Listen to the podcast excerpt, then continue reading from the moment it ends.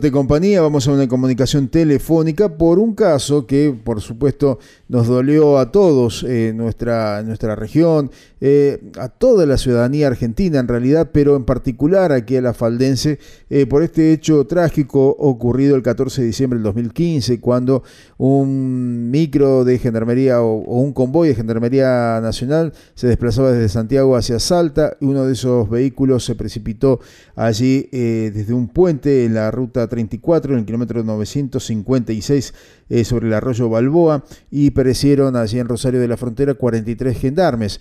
Uno de esos hombres que estaba a bordo de ese micro era Félix Levi Ahumada, un vecino eh, joven, gendarme de aquí de la localidad de La Falda. Y ahora nos enteramos que luego de haber comenzado este juicio allí en la provincia de Salta, en el Tribunal Federal Oral de esa provincia, nos encontramos con un aplazamiento hasta febrero. Vamos a hablar con Beatriz Salas, eh, mamá de Félix, a quien le damos las gracias por atendernos. Buen día, Beatriz. Eh, eh, noticia que sorprende. queríamos hablar contigo sobre este tema. ¿Cómo estás? Hola, buenos días. Buenos días a vos y a toda la audiencia, a toda la falda. gracias por acompañarnos y bueno, mal, mal con esta, este aplazamiento. Si bien esperábamos que iban a sacar, ¿no es cierto? Yo en un primer momento pedí a todos, cuando nos enteramos de la apertura del juicio y comienzo del juicio, pedí a todos los medios, a toda la sociedad que nos acompañen y que sean veedores de, junto a nosotros para que haya transparencia. ¿Por qué? Porque esperábamos seguramente que esto iba a pasar, eh, iban a aparecer estas chicanas, como yo los llamo en mi lenguaje de madre, esto delincuentes que van a usar, toda la defensa de ellos, por supuesto, no tienen todo el aparato y tienen los medios para hacerlo. Cuando digo a los medios, me llamo el poder que ellos tienen adquirido, ¿no? eh, mal, mal, mal. Obviamente estamos muy mal. Eh, casi si llega la nulidad total del juicio ayer, los, uh, los familiares no podíamos acceder a la, a la audiencia. Este, se supo, ya calculamos que algo, algo estaba pasando y al no poder estar presencial nosotros allá físicamente, eso también afecta más, ¿no? Eh, ¿Por qué no los dejan estar? Si es un juicio oral, eh, oral eh, público este, y oral allí en Salta, ¿por qué no les permiten estar a ustedes los familiares? No, no, sí nos permiten estar, pero lo que pasa es que la situación económica, y ellos ah, saben bien cómo es la situación económica de cada uno, que ellos pueden a favor de eso también, ¿no? Mm. Eh, no, no, sí, justamente, pero es oral, oral y público. Mm. Había un link que podía seguir todo, toda la sociedad lo podía seguir. Ayer casi nadie podía acceder. Y cuando se podía acceder, estaba en el cuarto intermedio y cuando se reiniciaba la audiencia, no tenía sonido o tenía sonido malísimo, pésimo, que no podíamos descifrar qué decían.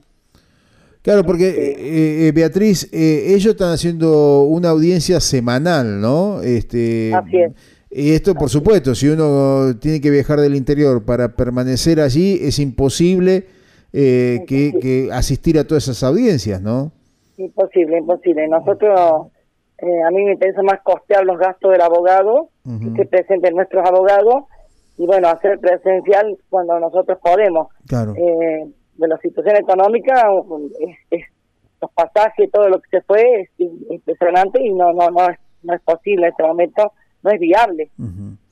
Eh, Beatriz, son cuatro, si yo mal no recuerdo, cuatro oficiales y un suboficial que en este momento están siendo enjuiciados allí en Salta. Así es, por estrago doloso, sí señor. Eh, Villasanti, jefe motorizada, eh, ese es su oficial mayor. Eh, Germán, comandante hoy Germán, en actividad, todos en actividad, ¿eh? Sí. Ninguno fue separado del cargo. Eh, Méndez, que en ese momento era jefe de 2005, Maidana, el otro comandante que estaba como segundo, y Bordón, comandante Bordón. Todos están con destinos y están en actividad. Beatriz, ¿y cuáles son los fundamentos por los cuales eh, la defensa de estas personas eh, hacen que este, este juicio prácticamente ayer estuvo al borde, ¿no? De, de, de que se cierre, pero que se trasladen las audiencias a febrero. Mira, una es eh, seguir dilatando los tiempos. Hola. Sí, te escucho, te escucho. Sí, sí. Una es seguir dilatando los tiempos, me parece a mí, ¿no? A, mi criterio personal.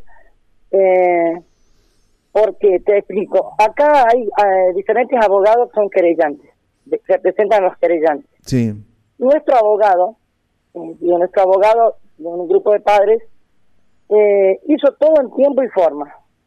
Y fuimos por la parte penal. Claro. Porque si yo tengo una denuncia a penal, entonces me corresponde un tribunal. Si yo voy a decir una, una denuncia civil, me corresponde un, un juzgado civil. No, Claro. no, no, no, no, una cosa no con la otra.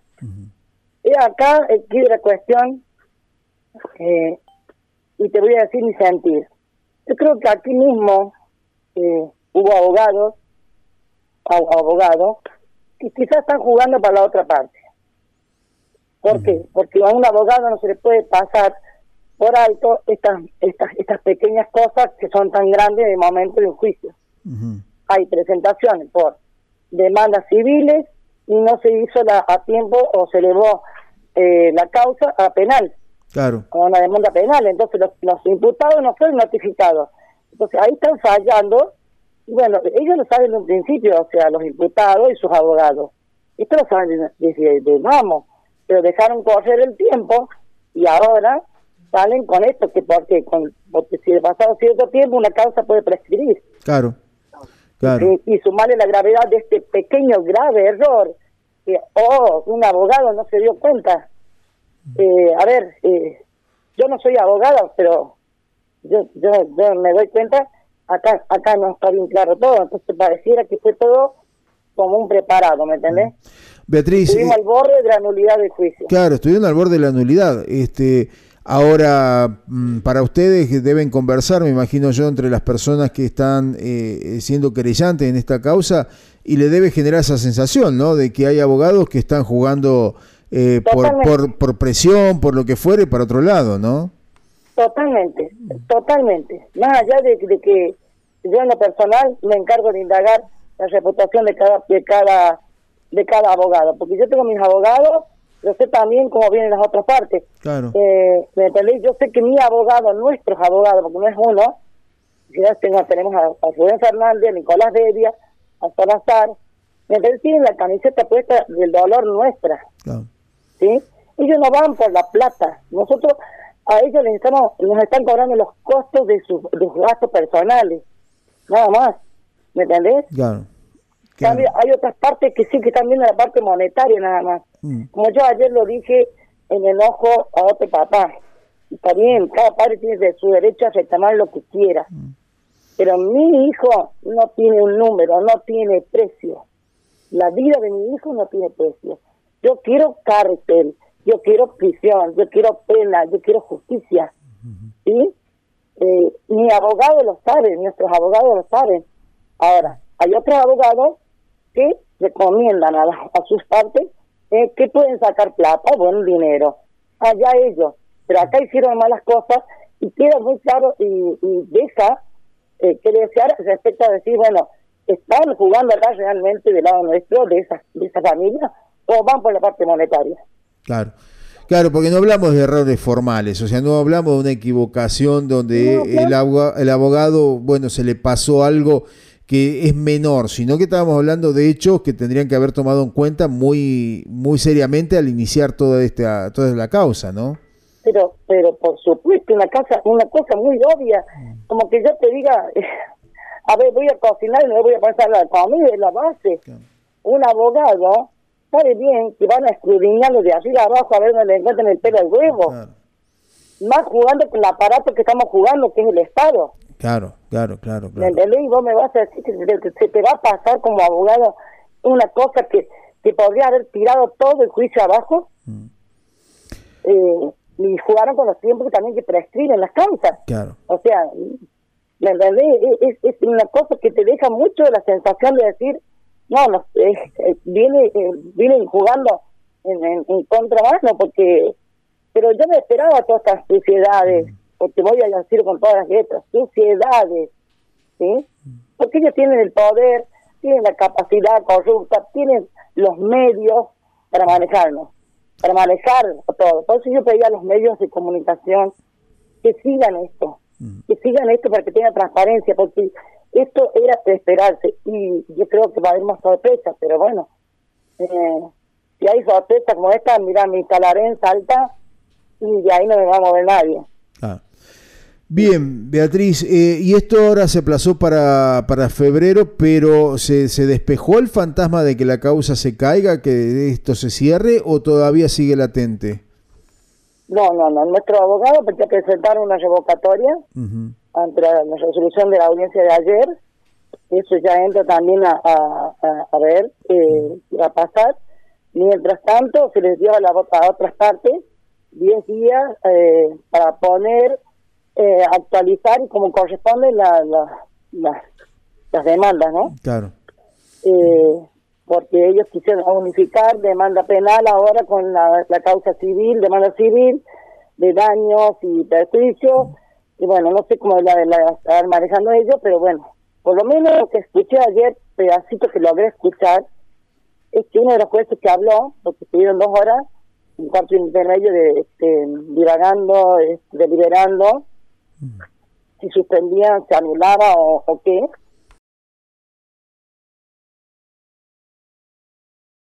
pasa en la delincuencia, que en definitiva lo que eh, se está enjuiciando acá, vamos a ser realistas, eh, Beatriz, es eh, un hecho delictivo, o sea, alguien que comete un delito al enviar a, la gente a subir a los micros de esa forma, este, eh, y a pesar de las advertencias que tenían, ¿no? Sobre eso, una falta de responsabilidad absoluta, ¿no? Exacto, estamos hablando de personas que cometieron un delito, un grave delito. Cometieron homicidio sobre 43 días. Por, con conocimiento de causa, porque no era que yo, fue, una, fue un accidente, una desgracia fue el destino. No, acá se lo marcaron ellos al destino, acá lo causaron ellos a la tragedia porque los choferes se negaban a manejarlo porque ya habían puesto conocimiento de cómo estaba ese vehículo. Claro.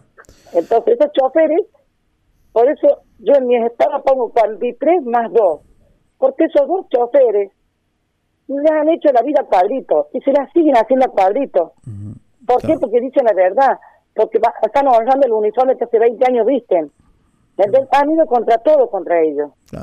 Hasta, hasta sobre sus familias, amenazas y cosas. Entonces, aquellos ellos dos han quedado acá y, y, se están dando eh, el yugo que eh, le, están aplicando es tremendo por decir la verdad ¿me entendés? acá la, están atravesando los, los superiores los grandes mm. están atravesando todas las fuerzas con la corrupción mm. estamos hablando de los 43 y te hablo te podría decir de los 44 marinistas que cuando vi la noticia yo volví a revivir lo, que nos pasó a nosotros. Mm. Lloraba frente al televisor, parada, como si estuviera viendo lo, que me mostraron la imagen de mi propio hijo. Mm. Porque nos mandaron una, lata de sardinas al fondo del mar, mm. del océano. Y a, nuestros hijos nos mandaron una tumba con rueda, lo mismo. Y todos tenían conocimiento de los estados, de las cosas, como estaban. Así es. Así es. Muy bien, Beatriz, vamos a seguir de cerca todo esto, como siempre, este, y estamos a tu entera disposición eh, para lo que necesites, ¿sí? Muchísimas gracias a vos. Muchísimas gracias. Vuelvo a reiterar el pedido a todos, a todos.